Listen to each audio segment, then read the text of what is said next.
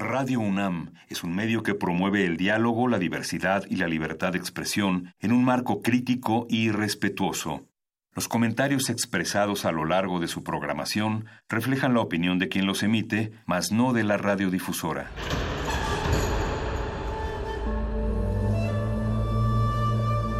Un templo para la apreciación del ser mediante el sonido. mediante el sonido para nosotros. El sol sale durante la noche. Nuestros gritos llevan la mesura del silencio. Y el descontento está lleno de baile y risas. A todo, incluso a nosotros, nos resistimos. La Universidad Ustedes y nosotros somos Resistencia modulada.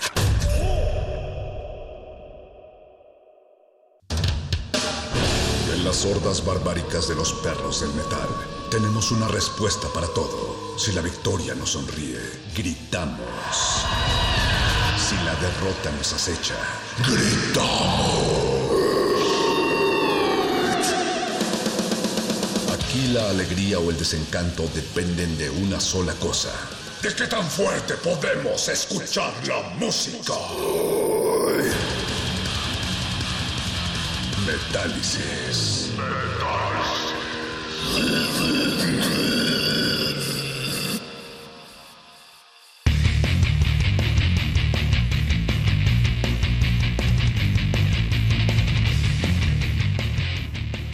Es viernes 13 de septiembre y no hay mejor fecha en el calendario para hacer un programa de metal. Bienvenidos, perros del metal, a Metálisis, el espacio de música brutal de Radio Unami, resistencia modulada 9666.1 de FM y www.radio.unam.mx. Son las vías a través de las cuales pueden postrar sus orejas hasta que les sangren.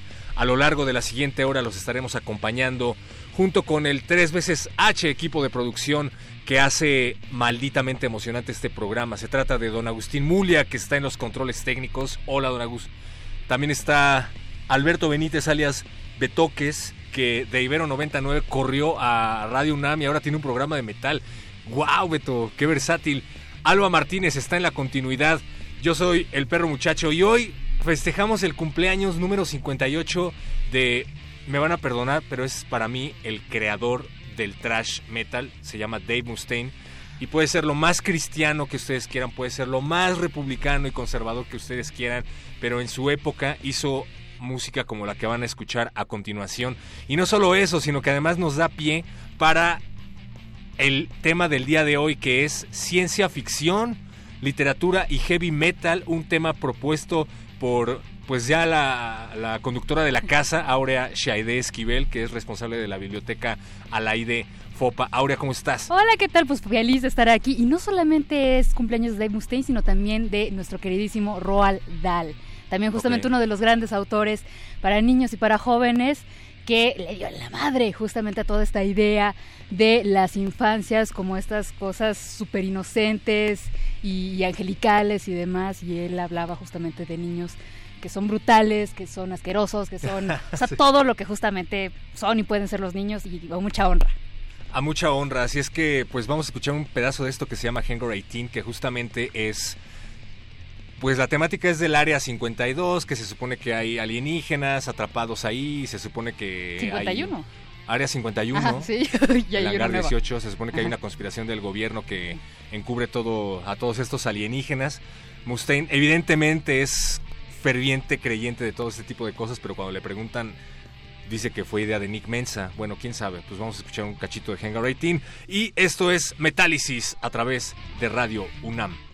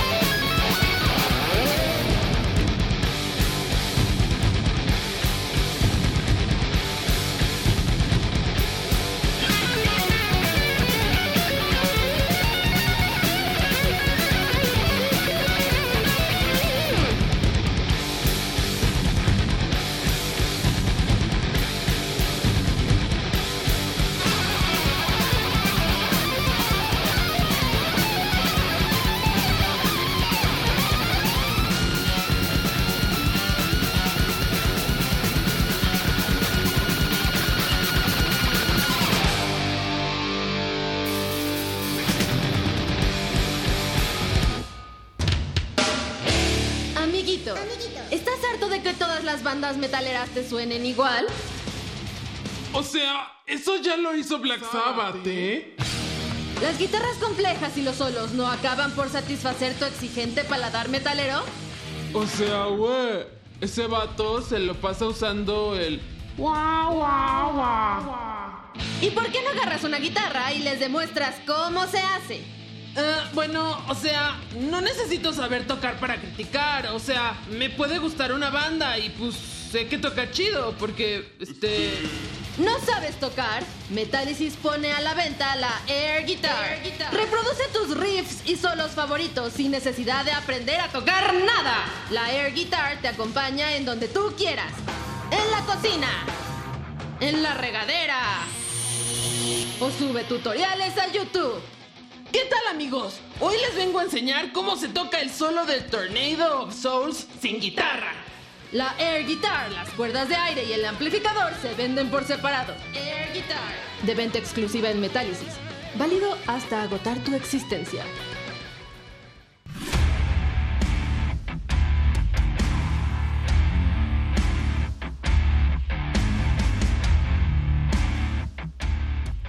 Ya estamos platicando de ciencia ficción aquí en la cabina de Radio UNAM. Fuera de los micrófonos acabamos de escuchar a Megadeth con Hangar 18 porque eh, pues dicen los dioses del metal que es cumpleaños de uno de los dioses del metal del Olimpo metalero, se trata de Dave Mustaine. Pero pues vamos a, seguir con el tema que ya estábamos abordando fuera de micrófonos, que es el de literatura de ciencia ficción y heavy metal. Y Aurea, cuéntanos qué nos traes por acá. Ahorita, bueno, justamente lo que les estaba comentando es que traigo eh, un poquito de trampa. Eh, no pude traer mi copia de Frankenstein de Mary Shelley, eh, considerada justamente la primera novela de ciencia ficción, pero también les traje eh, Nueve Futuros, cuentos de Isaac Asimov, Crónicas Marcianas de Ray Bradbury, el primer volumen de la trilogía cósmica eh, de C.S. Lewis, mejor conocido por sus crónicas de Narnia. Les traje un libro de arte steampunk, y ahorita también vamos a platicar al respecto, un poco de filosofía, eh, Rosy Braidotti con lo posthumano y también para platicar un poquito de transhumanismo. Y de cómics eh, traigo cosas tanto impresas como digitales. Impresas traigo Invasor Sim, un grito y un amén, por favor, de Invasor Sim. y de cómics tengo una, unos cómics derivados de Frankenstein. Tengo eh, A World Without End. Ahorita también les platico qué onda con ese con ese cómic y también traigo una obrísima de arte, eh, es Odyssey, es una reimaginación eh, psicodélica y sci-fi de la Odisea. Y, y no solamente sci-fi, perdón, también es este gender swap. O sea, van a cambiar los, los géneros de todos. Oye, me llama la atención que menciones a Frankenstein, porque justo yo estaba pensando en que, o sea, todos leíamos literatura como infantil, dirigida Sí, sí, sí. a niños, Sí, cuentitos, pero creo que la primera novela en forma Mm. que yo leí, porque dije, ah, pues me quiero asustar, Ajá, ajá. fue Frankenstein. Sí, sí, sí. me acuerdo que mi abuelo me hablaba mucho acerca de la película Claro. de Boris Karloff, que no tiene nada que ver con el libro La Claro. imagen del monstruo. Sí, sí, sí. Y fue una novela que yo disfruté mucho en su momento. No entendí casi nada, Ok. pero me entretuvo. Sí, sí, sí, sí. sí. Y ahora me doy cuenta de que fue una novela, pues sí, cúspide no solo de la ciencia ficción, sino antipositivista, ¿no? Sí, totalmente. No, y es que además, viéndolo en retrospectiva, es decir, la, la gente recuerda o piensa en la criatura de Frankenstein, bueno, que además también está este lugar común de que no es, o sea, la criatura no se llama Frankenstein. Así es, el doctor se llama Frankenstein. Víctor Frankenstein es el, el creador de la criatura, que no tiene nombre. Eh, es una historia profundamente trágica. No es, o sea, es un horror que de alguna manera sigue vivo porque tiene que ver con la eh, imaginar las posibilidades eh, humanas. De hecho, justamente cuando tratas de definir ciencia ficción, es fácil atorarse, ¿no? O sea, ¿de dónde empiezas a definirlo? ¿Es una cuestión temática? ¿Es una cuestión formal? Es decir, el sci-fi puede entrar eh, cosas justamente, ¿no? De aliens. Eh, Eso es perfectamente cierto. No necesariamente tiene que ser en un futuro eh, eh, cercano o lejano o en un mundo eh, paralelo. Pero también puede ser justamente el desarrollo de, te- de la tecnología, las posibilidades de la tecnología. Para y, lo- eso. y los peligros de la tecnología, que creo que Exactamente. fue lo que intentaba hacer Mary Shelley en su momento. Exactamente, sí, sí, sí. Y digo, no quiero meter a colación al, al macho, Ajá, pero, pero creo que sí cierto. hubo algo con el hecho de que Sí. el novio, el- la, la entonces pareja de Mary Shelley, Ujú. era el positivista por antonomasia, Ujú. que era Comte. ¿Sí era Comte? Eh, o sea, yo, o sea, es que justo donde comienza la cuestión es que es, o sea, siendo pareja de, de Percy, de Percy Shelley, eh, Shelley la, la, lleva justamente a una demostración eh, de, Galvani, de Galvani, es un científico que estaba ahí tarangueándole a la electricidad. Ay, yo lo quería casar con, y justamente, no sé, no está bien, está bien. Este y entonces, bueno, o sea, se plantea un poco la idea, ¿no? De revivir carne a partir de electricidad. Y eso aterra profundamente a Mary. Entonces, tiene muchas pesadillas al respecto. Y entonces, bueno, se hace este famoso eh, concurso de a ver quién puede escribir la mejor historia. De horror. Ajá, exactamente. Y ese horror, justamente, o sea, ¿cómo es posible que la, que la, electricidad pueda reanimar la carne, ¿no? O sea, porque hay una idea justamente, la, carne es, es, orgánica y es, caduca, ¿no? O sea, puede, puede caducar. Entonces el hecho de que ese, ese equilibrio se rompa es algo profundamente aterrador, ¿no? Entonces, eh, justo la, idea detrás de esta de esta novela y que además justamente también el, el cómic que traigo se llama Frankenstein's Womb, o sea, el útero de Frankenstein. Es eh, escrita por Warren Ellis, eh, si no lo conocen, a lo mejor pueden ubicarlo actualmente porque él escribió la serie animada de Castlevania que se transmitió en Netflix. Es uno de los autores de cómic más prolíficos actuales. También ha trabajado mucho en Marvel. Exactamente. Su nombre de cómics. Exactamente. Entonces él escribe este, este cómic donde imagina eh, el previo a la escritura de, Frankenstein o el nuevo Prometeo. Y entonces, bueno, entran este, a, un, a un castillo y qué sé yo, y ella se encuentra con el fantasma de esta criatura. Y entonces él le cuenta su pasado, y además es una cosa brutal, porque eh, la mamá de, Mary, Mary Wollstonecraft, eh, muere pocos días después de haberle de haber dado a luz a, Mary Shelley. Entonces cuando la criatura le está hablando de, o sea, bueno, le está mostrando el rostro eh, em, que empieza su agonía de su madre, le dice, sientes que mataste a tu creadora, ¿verdad? En ese sentido somos exactamente iguales tú y yo. Entonces, es, esa idea justamente de matar a nuestros creadores, o sea, otra vez es regresar un poco a esta idea de, de Dios ha muerto, nosotros lo matamos, eh, empieza una, una, profunda angustia, porque entonces si nuestro creador ha muerto, ¿qué es de nosotros? ¿Cómo nos definimos? Es algo muy aterrador porque nos deja solos en el universo. Ajá, exactamente. A la deriva, sin sentido. Y sí, como dices, es algo absolutamente nietzscheano. Sí, ajá, exactamente. Y, y después también, por supuesto, sobreviene la duda existencialista, ¿no? O sea, ¿en qué momento vamos a hacernos, o sea, más bien plantear la posibilidad ahora entonces tenemos que hacernos cargo nosotros. O sea, ahora ya no hay nadie a quien culpar más que a nosotros mismos, ¿no? Schopenhauer y Nietzsche planteaban el arte. Como, como alternativa para sopesar la realidad. Y, eso justamente es lo que hace en muchos sentidos, o sea, no diría que, en todos, eh, la ciencia ficción. O sea, explora esas posibilidades. O sea, si ustedes justamente ah, eh, analizan eh, las crónicas, bueno, o sea, el trabajo de Ray Bradbury, eh, de George Orwell, de este uh, ah, H.G. Wells, este, bueno, o sea, como los de Asimov, por supuesto, es explorar las posibilidades de la tecnología. Eh, obviamente hacer una relación directa con, con, la creatividad humana, pero también con la naturaleza humana, ¿no? Y en ese sentido la cuestión se vuelve muchísimo más complicada porque eh, se trata de plantear este problema ético teniendo este poder en nuestras manos, ¿qué vamos a hacer con ello? Y por supuesto que la cuestión del el macho está como muy presente, porque pues todos estos son... Pues sí, porque es como atribuirle la obra de Mary Shelley al, al, esposo de Mary Shelley. ¿no? Sí, sí, sí, exacto. la señora lo hizo porque estaba enojada con su marido y con su... con sus ideas positivistas, pero no, no es el caso. Pero ya que estamos hablando de Frankenstein, Beto, ¿qué te parece si lanzamos esta rola que nos trajo Aurea, que lleva justamente el nombre del doctor y que es de Iced Earth? Eh, me encanta porque además es el primer disco, me parece, en donde participa Steve DiGiorgio. Ah, eso sí no lo sabía. Steve DiGiorgio, para todos los que aman a Cliff Burton, por favor, topen a Steve DiGiorgio, que pues no, no tuvo, creo que la única banda fija que tuvo fue Dead. Ajá. Todos sabemos qué le pasó a Dead. Sí, sí, sí, Después de eso ha estado en uno que otro proyecto aquí y allá, y este es uno de ellos. Tocó en este disco de Iced Earth que se llama El Show del Horror, The Horror Show. Pues vamos a escuchar Frankenstein de Ice Earth aquí en Metálisis y regresamos a seguir ñoñando.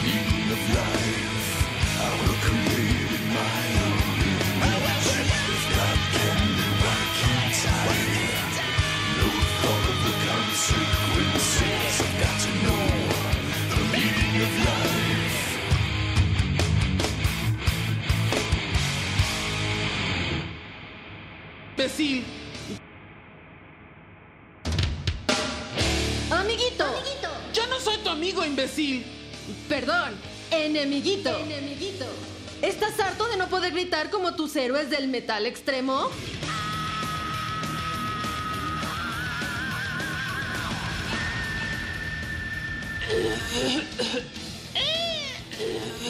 ¿Vas a karaokes metaleros y las únicas que cantas son las de Juan Gabriel? Metálisis presenta la Cookie Monster. Cookie Monster. Un solo bocado de la Cookie Monster por las mañanas transformará tu convencional timbre de voz en la de un poderoso demonio del metal. La Cookie Monster viene en tres presentaciones y sabores. Chocolate, chocolate amargo y vainilla. Combínalos como más te guste. La Cookie Monster dejará tu voz hecha pedazos. Pruébalas todas. Producto exclusivo de Metálisis. Válido hasta agotar tu existencia.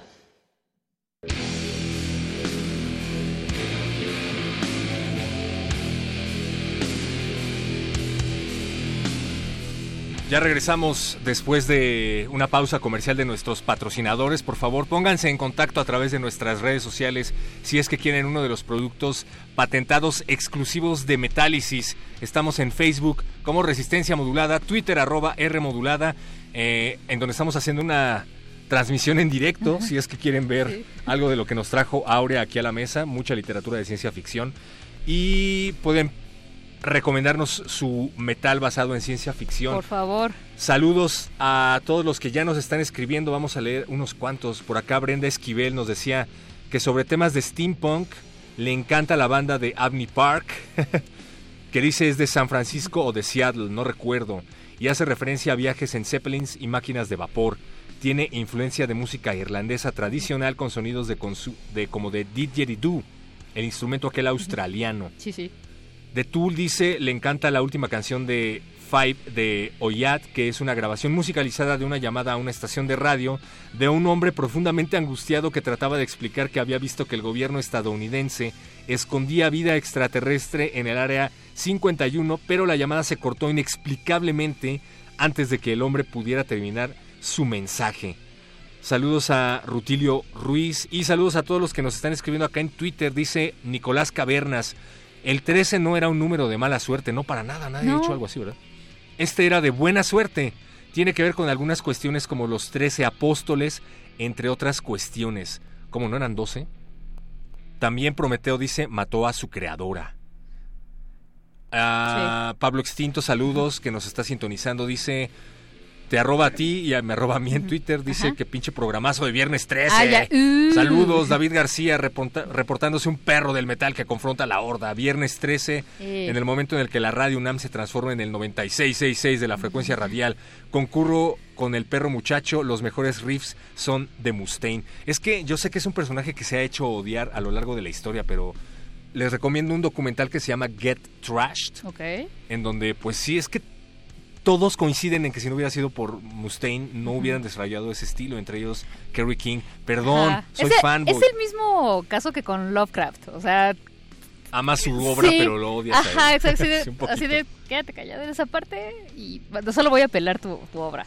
Y, es raro porque en su momento era muy eh, promotor del anarquismo, del punk, también hablaba pues mucho de crecen, crecen y olviden lo que se trata justamente el no sé, o sea, simplemente el hecho de, ser contestatario, ¿no? O sea, de, cuestionar y de no defender el status quo, que además, pues, permiten que, este tipo de cosas sucedan, pero sí. Este, oye, quería justamente aprovechar que, o sea, es que de los libros que traigo, o sea, mi espalda, ya, mi espalda ya no es lo que era, como la mula. Y ¿Qué, entonces... qué constancia en el hecho de que Aurea se esfuerza por traer todo lo que están viendo aquí en la mesa, a pesar de que eh, nosotros no le pedimos a nuestros invitados que traigan eh, parafernalia. Pero muchas no, gracias. Pues es que pues, sí, ahora sí que no, no puedo, no puedo no hacerlo. O sea, ¿quién me manda? Pero sí. Este, me faltaron dos libros que sí tengo en mi, en mi biblioteca personal. Y justamente era lo que le decía a, nuestro querido perro muchacho eh, hace ratito. Que uno de los libros poco conocidos, o bueno, más bien un poco, unos de los relatos poco conocidos de Amado Nervo son de sci-fi, son de ciencia ficción. Está rarísimo. Está, y es maravilloso. De hecho, justamente tiene... Eh, están compilados eh, justo en la colección Shokna del Instituto de Investigaciones Filológicas. Eh, son El sexto sentido y otras historias extraordinarias. Ese de hecho incluso lo pueden encontrar gratuito en la, en la página de Filológicas, en publicaciones digitales lo pueden encontrar. Y está este cuento, ay, me parece que se llama Ellos. Ay, ahorita se me, se me escapa un poquito. Pero hagan de cuenta que es eh, Rebelión en la Granja, antes de Rebelión en la Granja, 50 años antes de Rebelión en la Granja de George Orwell. Y justamente habla de este eh, futuro posible en el cual los animales eh, eh, evolucionan de una manera muy parecida a los seres humanos y desarrollan sus propios discursos, su propia tecnología. Por supuesto, ponen en tela de juicio eh, el orden establecido o los diferentes órdenes establecidos por los seres humanos y un poco justo al estilo de este Matrix Renaissance y de cualquier otra rebelión eh, de aquellos que estaban subordinados a los seres humanos toman el control. ¿No? Entonces es una, es una historia buenísima, buenísima. No tiene necesariamente este tinte posapocalíptico ni nada por el estilo, pero sí, por supuesto, un poco con lo que decíamos hace rato, ¿no? O sea, lo que hace es criticar los órdenes actuales, porque además eso es lo que también hace la ciencia ficción. Lo que hace es, a partir de esta distancia, ya sea en términos de dimensiones, de futuro, de eh, posibilidades, analiza o, valora, sopesa la, la, realidad actual y eh, busca justamente poner un, un, contrapunto, ¿no? Es decir, esto que en lo que nosotros estamos inmersos, ya estamos tan acostumbrados que ya no lo vemos, ya no lo sentimos, estamos insensibilizados.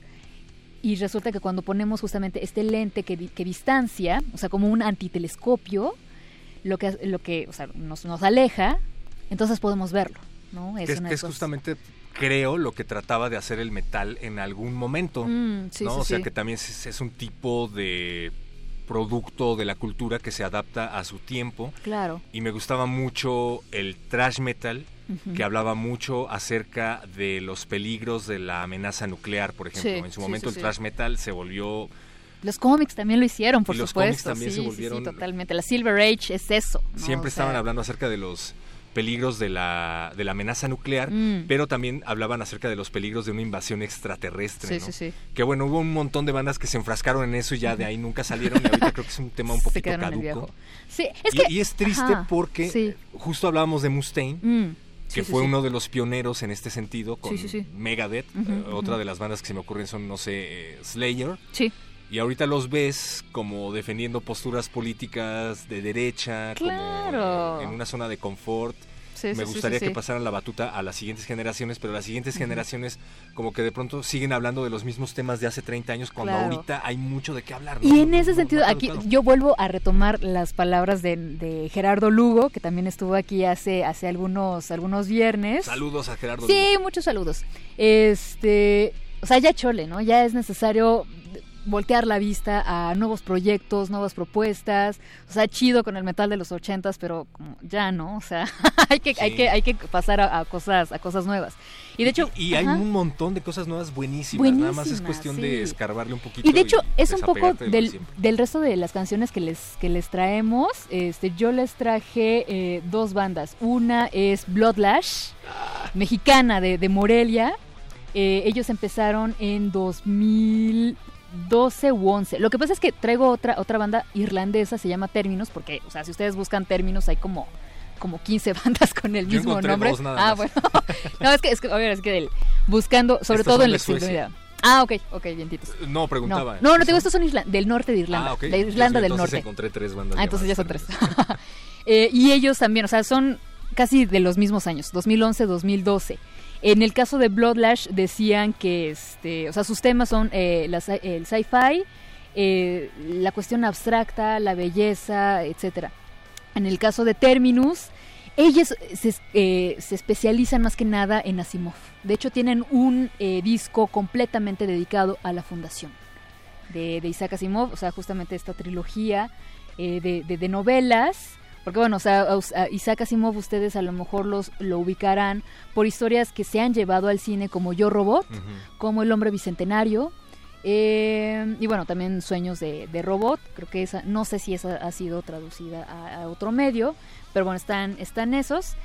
Y de hecho, si acaso nos pueden mandar por eh, las redes sociales, si pueden recordar cuáles son las, las tres eh, leyes de la robótica.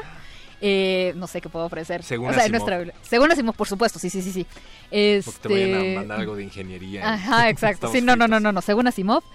Eh, vayan a la biblioteca y normalmente pueden sacar hasta tres libros. Y entonces si ustedes responden bien esta pregunta, se les va a permitir sacar hasta cinco libros. Órale.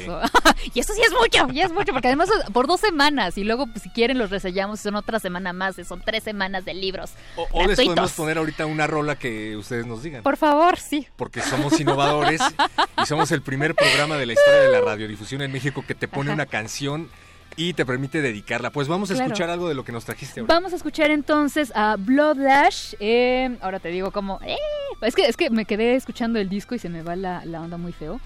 Eh, Aurora. O sea, Aurora Sitiana. Ahí es que es como difícil de traducir esa parte. Y escúchenla, escúchenla eh, y después platicamos porque justo su propuesta en términos estéticos, o sea, justamente cómo juegan con los tempos, con, con los elementos electrónicos. Eh, o sea, no es así una onda tecno-tecno, suena muy, muy chido y después hablamos un poco de esta constante que por lo menos yo encontré en las bandas de metal que se dedican a la ciencia ficción. Venga, por favor, Betoques. Recuerden sus medios de comunicación con nosotros son Facebook, Resistencia Modulada, Twitter, arroba R Modulada. Y ya tenemos habilitado nuestro WhatsApp 55 47 76 90 81. Seguimos en Metálisis.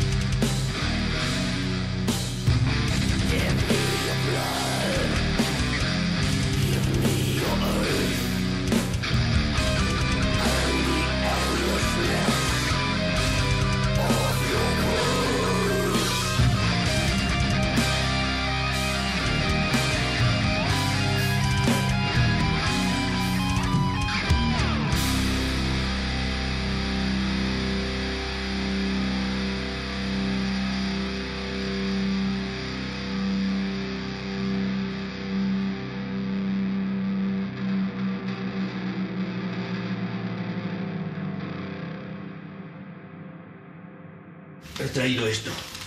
Cree que facilitará el contacto. ¿Una cinta? ¿Para qué? Ya sabe, música demoníaca. Música demoníaca. ¿Heavy? ¿Quiere poner heavy? Hay algunos discos que hay que ponerlos al revés. Si quiere poner heavy, póngalo. Pero por mi parte preferiría que no lo hiciera, ¿eh? Metálisis. Solo música romántica.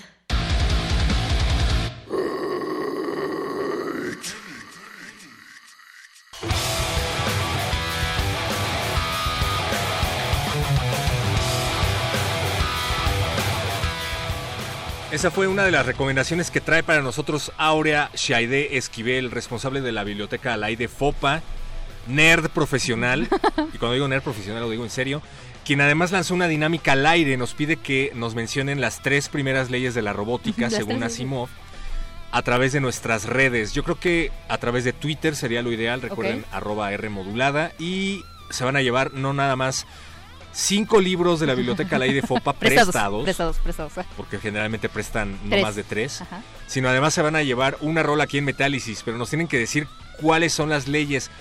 El Xochimilca dice en Twitter, pongan a Black Sabbath con Children of the Grave, habla de las bombas nucleares, pero no nos dice las leyes de la robótica. Sí, entonces, híjole. Pablo Extinto, las tres leyes de la robótica son algo que quizá deberíamos aplicar entre humanos. Estoy de acuerdo, pero. Pero no, tampoco. no dice cuáles son. ro- Pero nos manda un bonito GIF Sí. de Yo Robot. Ah, Los libros siempre son testimonios y deben cargarse, bien por Wolf. Wolf es Aurea Soy en yo. Twitter. Es como un caracol, carga con su casa, dice David García. Sí. Gracias a David García, David García que nos recomendó Metal de Samuel Segura, una Ay, buena novela de metal. ok. Que tampoco nos menciona las tres leyes de la robótica. Ah, Victágoras, también las teorías de la conspiración inspiran la ficción. Saludos a Wolf y si se puede algo de Hypocrisy, Roswell, Roswell 47. sí. Y el Xochimilca nos agradece por haber puesto algo de Megadeth. Eh. Saludos a Nicolás Maldonado y a Catitos, que te manda saludos. Hola. Ay, hola, gatitos. Las tres leyes de la robótica siguen en el aire. Ajá. Esperamos que alguien de por acá nos Por las favor, diga. por favor. Y tú nos decías algo súper interesante, que Ajá. el hecho de que hablen acerca de bombas nucleares no necesariamente implica que eso tenga que ver con la ciencia ficción. Yo pienso que una cosa puede llevar a la otra. Claro. Si no hubiera sido por la amenaza nuclear que tenía Claro. a todos los gringos espantados en los 60, no tendríamos a Spider-Man, por ejemplo, Por no tendríamos al Green Lantern, a Flash, exactamente. O sea, justamente esa era una de las cosas que estábamos platicando. Una cosa es que hablen de ellas en el ahora, o sea, justamente en el terror de ahora. Pero cuando justamente se empiezan a imaginar las posibilidades y un después de esas posibilidades, entonces ya estamos entrando en tema de ciencia ficción. ¿No? O sea, porque de otra manera es una cuestión justamente más bien de eh, crítica social o de este, exploración de este horror eh, a la muerte y además un tipo de muerte muy, muy particular. Entonces, bueno, o sea, es un poco lo que, lo que platicamos siempre en libros de metal. No solamente se trata de hablar de ello, sino cómo hablan de ello, ¿no? Sí, y súper interesante porque precisamente el metal, si es que podemos empezar a ponerle reglas, Mm, ajá, claro. busca hablar de todo aquello que la sociedad busca ocultar, ¿no? El Sí. miedo a la muerte, el miedo a las catástrofes nucleares. Yo no sé si eso es algo que se ha ido como diluyendo a lo largo del tiempo, pero sin duda se ha convertido en todo un género. La Sí. temática de ciencia ficción en Sí, el sí, metal, hay bandas que exclusivamente se dedican a hablar Claro. de ciencia ficción o de. Lovecraft, por ejemplo. De hecho, justo eh, una de las herramientas principales a partir de las cuales yo establezco, pa- eh, pa- eh, ¿cómo se dice? Este, parámetros específicos es eh, Metal Archives, la enciclopedia Metalum. Y si ustedes buscan justo en Lyrical Themes, eh, bueno, en temas eh, de, de- de letras, Si ustedes buscan ciencia ficción o sci-fi, van a encontrar que son, ahorita tengo un poco difuso el número, pues son entre 200 y 300 bandas. Es bastante menor. Solamente de Metal Archives. Y eh, de hecho es un número, número bastante pequeño en comparación, por ejemplo, de mitología. O incluso solamente Lovecraft. O sea, solamente Lovecraft eran 700 y tantas bandas. O sea, ya eh, se duplicaba. Entonces, buscando entre estas bandas, este, o sea, digo, busqué muchísimas, muchísimas, eh, no todas las escuché, solamente veía también sus, discos, eh, la gran mayoría tienen sus, sus lyrics. Y una constante que yo veo en la aproximación del metal a la ciencia ficción es justamente desde la distopía. Es decir, justamente explorar la parte más brutal y más horrible de las posibilidades tecnológicas o este o epistemológicas u ontológicas del ser humano, ¿no? Entonces, también hay un, hay un reclamo que otra vez hace eco un poco de las palabras de la criatura de Frankenstein, ¿no? Es decir, me trajiste a la, vida, eh, a, una, vida abyecta, porque además, o sea, desde pedazos de otros, de otros cuerpos, eh, me, lanzaste al mundo, en ningún momento me ofreciste nada. O sea, es, este clásico reclamo de, de, un hijo a su padre. Y otra vez regresamos ¿no? la, a la idea otra vez de, de la creación y su creador. Eh, eh, me, lanzaste a un mundo hostil sin, sin nada con qué defenderme y eso no te lo voy a perdonar nunca. O sea, lo intenté, intenté eh, entrar en este mundo, no me lo permitieron, está bien. O sea, lo acepto y entonces las cosas no, no, no van a poder ser normales, no van a poder ser hermosas, ya, ya lo acepté. ¿No? Entonces es una cosa profundamente trágica porque además es un reclamo perfectamente eh, entendible, justificable y yo quisiera que justamente más, más bandas, sobre todo vatos, se hicieran responsables de eso, o sea... Sí, yo justamente estaba pensando en eso ahorita que estás eh, hablando al respecto porque, o sea, yo tampoco se trata de hacer el llamado, si quieren lo hacemos, pero yo sé, yo sé que puedes tener tu banda y hablar de lo que se te dé la gana. Claro. Pero la verdad es que la enésima banda que habla acerca de la fiesta de ayer o la enésima banda que habla acerca de la guerra, de la Segunda Guerra Vietnam, de, la Segunda Guerra Mundial, perdón, pues está bien, pero hay un montón de temas que ahorita están vigentes a los cuales podrías aludir con tu banda. Claro, claro. Eh, como, como las bandas de antaño, precisamente. ya nos están llegando las ¡Ah! reglas, de la robótica y tenemos un ¡Eh! empate. A ver, porque Brenda Esquivel nos dice, nos las enumera. Primera regla de la robótica, un robot no deberá hacerle daño a un humano. Segunda, un robot debe obedecer a un humano a menos de que eso entre en conflicto con, la, primera, ley. Y tercera, un robot deberá protegerse a menos de que eso entre en conflicto con, las, primeras, dos, leyes. Saludos a Carmen Jones. Eh. Bueno, Brenda, muy bien, pero en WhatsApp nos acaban de mandar también las tres leyes de la robótica. Cruz Álvarez, gracias Cruz Álvarez. Sí, sí, dime. No, no, no es que. Pues es que las repite, ¿no? Es que es lo, bonito, o sea, si, si, las, si las mandaron, perfectísimo. Si mandan este también su, su rola, también incluso la, la añadimos al playlist. Y es lo bonito de la biblioteca, tenemos muchos, muchos libros, entonces pueden acertar varias, varias personas y va a haber libros para ustedes sin ningún, sin ningún problema. Eh, ahora sí que antes, antes de que se nos siga acabando el tiempo, quería pasar como a aguas mucho más tranquilas, mucho más bonitas. Porque además yo siempre, en todas las veces que he venido, he tenido muchísimas ganas de leer un poquito de lo que les traigo y nunca me da tiempo. Entonces esta vez estoy haciendo tiempo. esta vez sí. Es nada más un pedacito chiquitito de crónicas. Crónicas marcianas de Ray Bradbury es la edición de Minotauro con un prólogo de Jorge Luis Borges. Es muy muy buena edición. Entonces bueno, para que la tengan en mente. Y voy a leer nada más el primer eh, párrafo de febrero eh, de 1999, Hila. Entonces, bueno, viene. Tenían en el planeta Marte, a orillas de un mar seco, una casa de columnas de cristal, y todas las mañanas se podía ver a la señora K mientras comía la fruta dorada que brotaba de las paredes de cristal, o mientras limpiaba la casa con puñados de un polvo magnético que recogía la suciedad y enseguida se dispersaba en el viento cálido.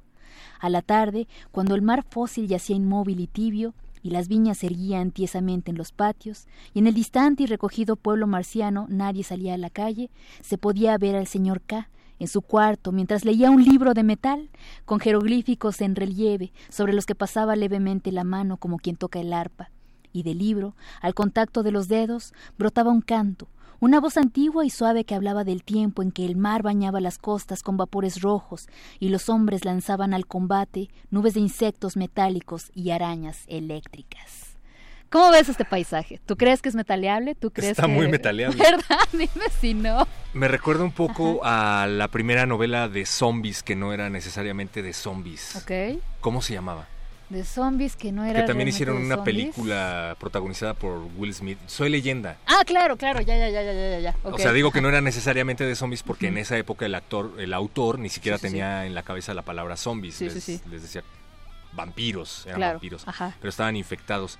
Esa es literatura de ciencia ficción, es un futuro postapocalíptico, nunca nos dicen Pues exactamente sí, por qué ocurre. Sí, sí, sí, exactamente. Es que te digo que eso es lo que tiene la ciencia ficción y de hecho también por eso les traía este, esta recomendación. Em, ok.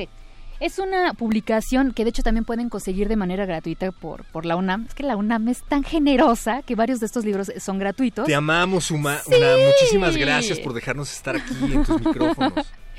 Se llama Estudio del Futuro, Didáctica de la Ciencia Ficción, de Fernando Ángel Moreno. Es una, public- es una coedición entre Bonilla Artigas Editores, la UNAM y eh, la Facultad de Filosofía y Letras. La colección es Gen Pop. Eh, si ustedes no lo sabían, la Facultad de Filosofía y Letras, particularmente entre letras hispánicas y letras modernas, tienen un proyecto llamado así, Gen Pop, que lo que busca es explorar las posibilidades de- de los géneros populares, ya sea en literatura, en cine, en este, en cómic, en lo que tú quieras, ¿no? Entonces, este libro justamente tiene una eh, introducción muy muy padre donde dice, hablar de ciencia ficción es hablar de uno de los géneros más ricos y más elusivos que puede haber, justamente porque no se trata de una cuestión temática, no se trata de una cuestión formal, sino que tiene que ver con, otra vez, las posibilidades. Y sí, y entonces en ese y sí eh, se trata también justo de, de trastocar y un poco recuperando esta idea del antitelescopio, de ver a la distancia esto que estamos viviendo en este, en este momento, ¿no? Entonces, si ustedes quieren conocer más sobre eh, historia de ciencia ficción, cómo abordar la ciencia ficción, está este, este libro, les digo, ustedes pueden descargarlo de manera gratuita. Y tiene, bueno, temas como la ciencia ficción dentro de la ciencia popular, historia de la literatura de ciencia ficción, la cultura y la ciencia ficción. Y entonces, bueno, ahí habla cuestiones justamente de la otredad, que también esa es otra, eh, otra cuestión tanto sobre los zombies como, como los aliens, porque alien en latín justamente es el otro. ¿no? Entonces este miedo a, a las invasiones extraterrestres, eh, etcétera, deja ver también este miedo xenofóbico al otro, al que tiene otra cultura, al que tiene otra manera de desarrollarse en, en- o sea, de interpretar el mundo y de existir en el mundo. Y, y a lo mejor también un poco a estar solos en el universo, ¿no? Estoy pensando en una banda como Vector, Ok. que desafortunadamente creo que ya han, tirado la toalla, tienen nada más tres discos, pero hablan mucho acerca de horror.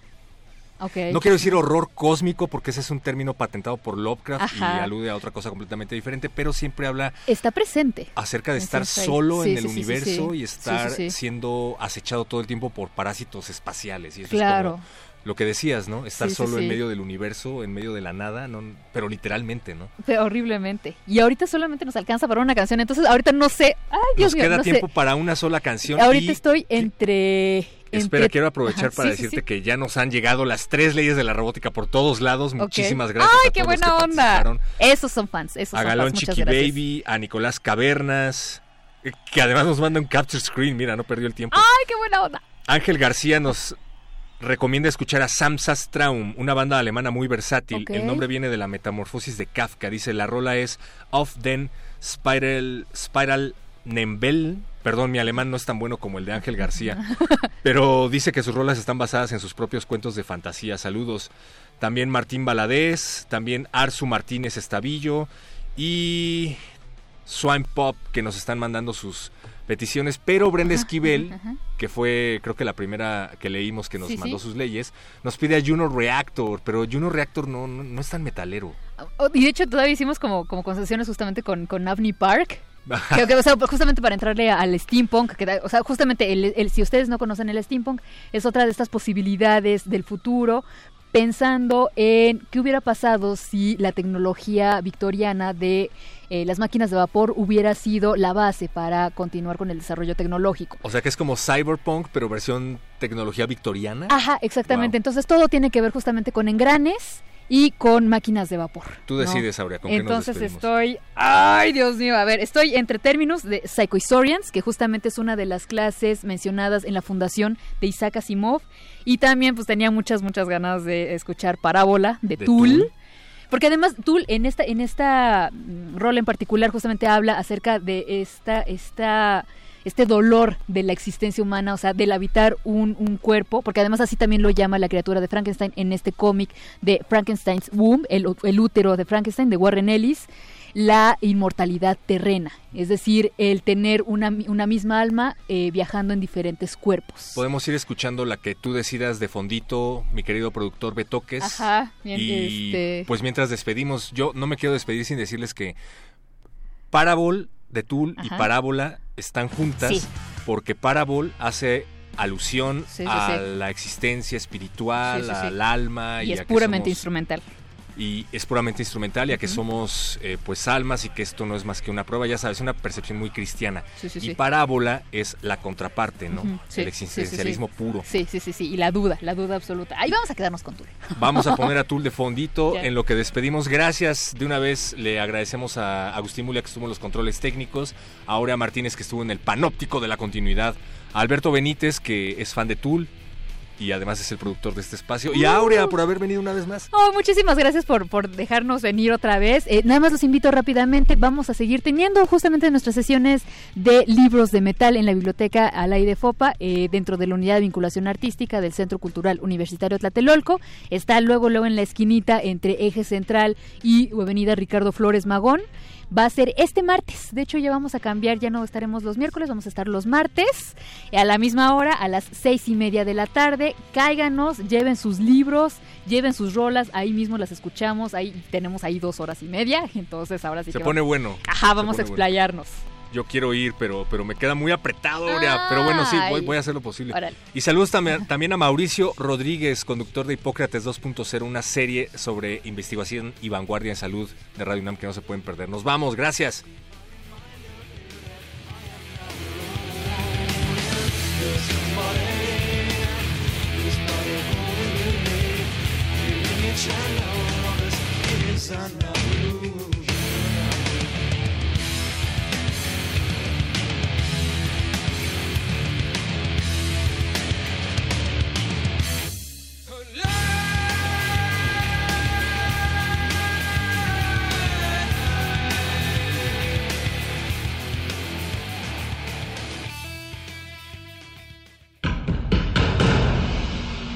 Como dijo el sabio Playlist Zoo, el viaje de las mil canciones empieza siempre con la primera reproducción.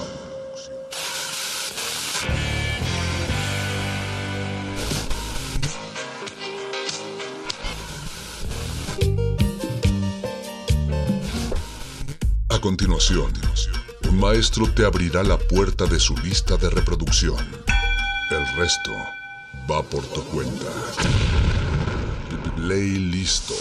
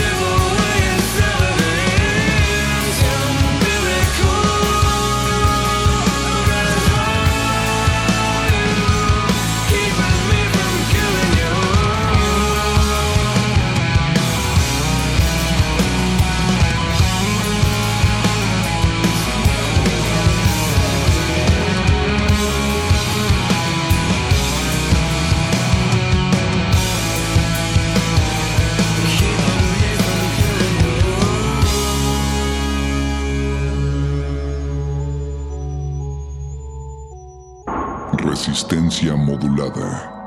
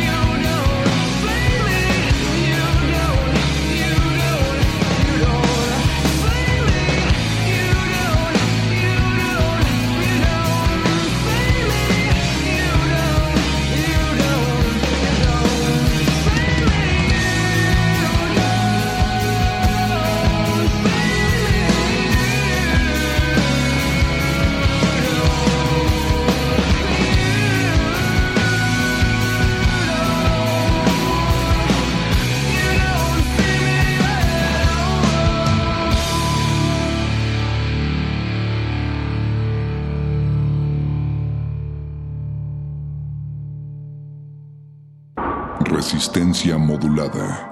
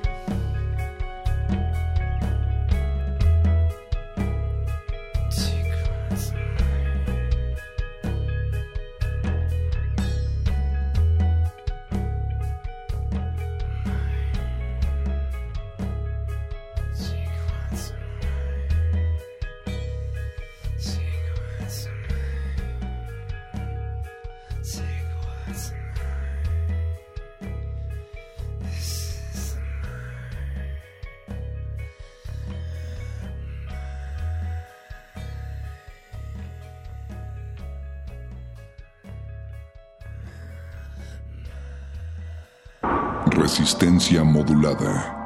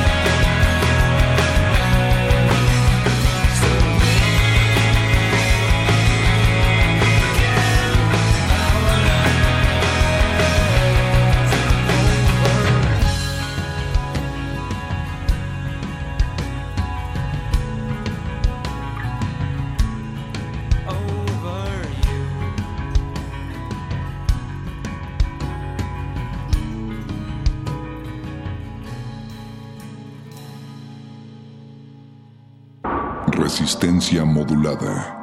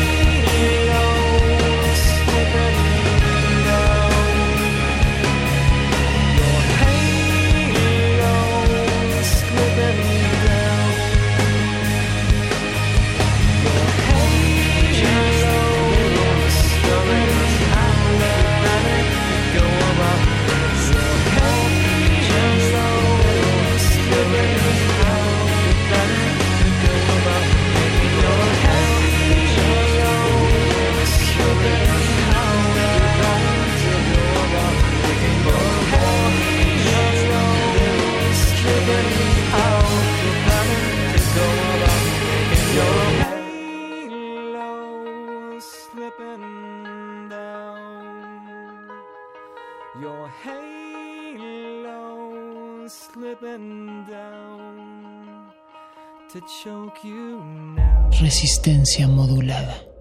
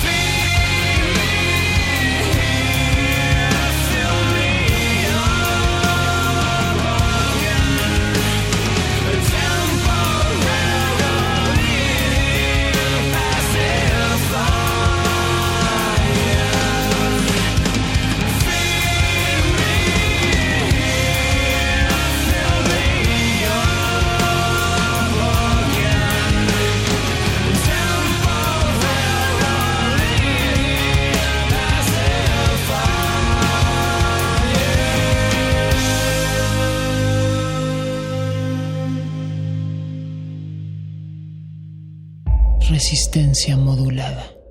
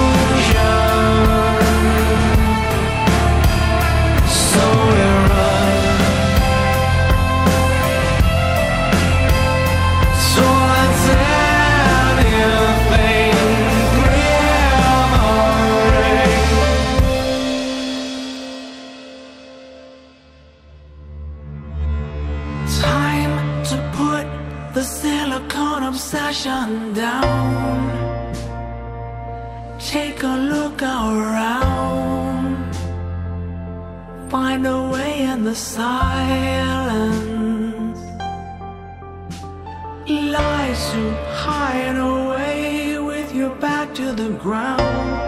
listen, reconnect to the resonance now. You were never an island.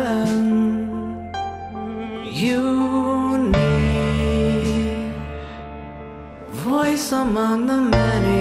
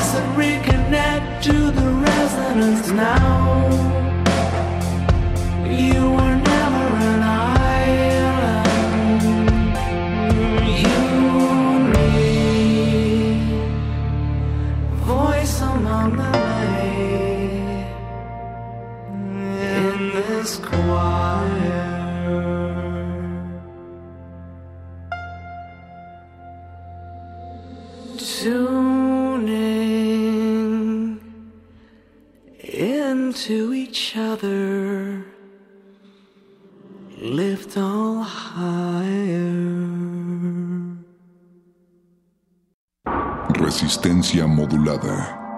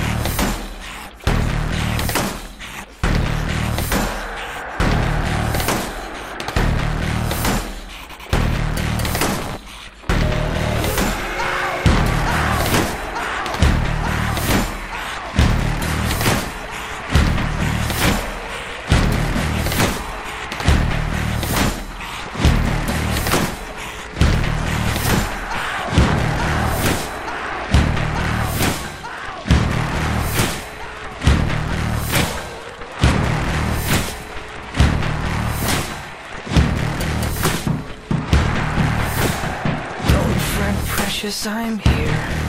Step away from the window and go back to sleep. Safe from pain and truth and choice and other poison devils. See, they don't give a fuck about you like I do. somos la